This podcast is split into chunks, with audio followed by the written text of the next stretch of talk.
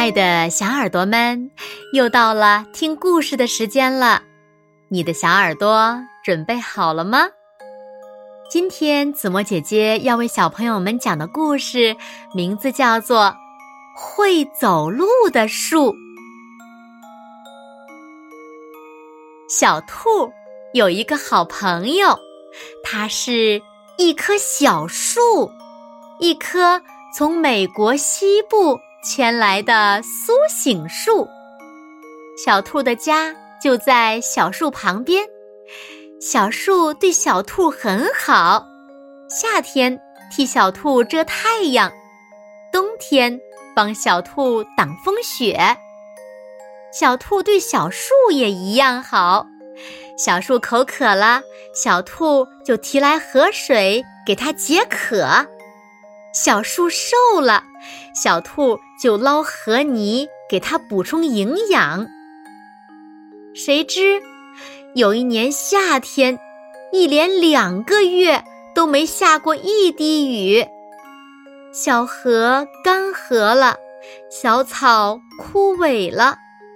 小树劝小兔搬家，小兔摇摇头说：“不行，我不能丢下你。”我可以去提水给你喝，只要有我在，就一定不会让你枯萎的。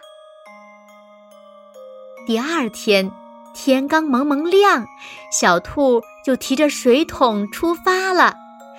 它穿过草地，翻过高山，终于在一个山洞里找到了水源。小兔高兴极了，咕噜咕噜喝了个够，然后提起一桶水。就往家里跑。半路上，忽然刮起了大风，飞沙直往小兔眼里钻。小兔想到小树已经几天没喝水了，就忍着疼痛继续往前走。快到家时，小兔气喘吁吁地放下水桶，它望望前方，忽然愣住了。眼前是一片光秃秃的沙地，哪里有什么小树呀？小兔急坏了，大声的呼喊小树，可是小树一直没有回应。小树怎么会不见了？难道是被风伯伯刮走了？想到这里。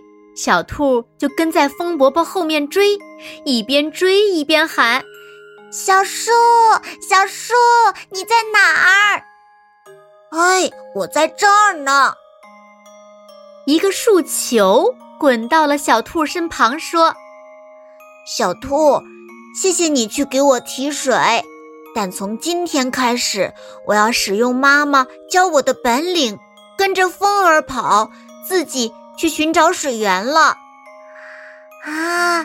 原来你是棵会走路的树呀！小兔这才放心了。